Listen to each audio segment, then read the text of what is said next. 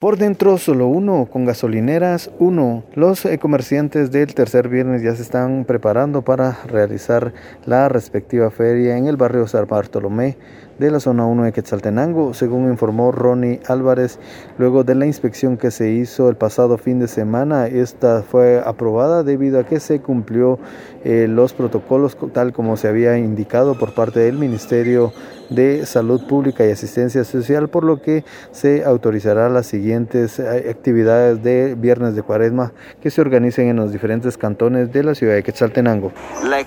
Durante estas actividades de Cuaresma, en ese sentido creo que eh, cabe resaltar de que los comerciantes pues eh, cumplieron con las medidas sanitarias establecidas, asimismo también en el tema de reordenamiento, ¿verdad?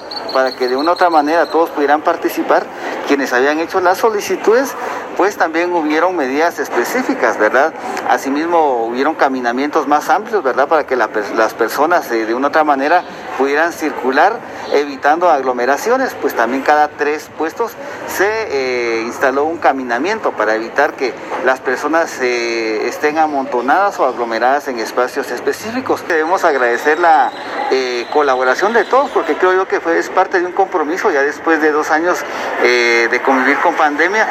Muchas personas han sido muy responsables y en ese sentido creo yo de que si podemos continuar en esa vía cumpliendo medidas sanitarias, ¿verdad? Y también todas las recomendaciones del acuerdo 32-2022, es muy posible que se puedan seguir desarrollando los eh, demás viernes de cuaresma siempre y cuando se cumplan con todas estas eh, medidas sanitarias y el orden que corresponde.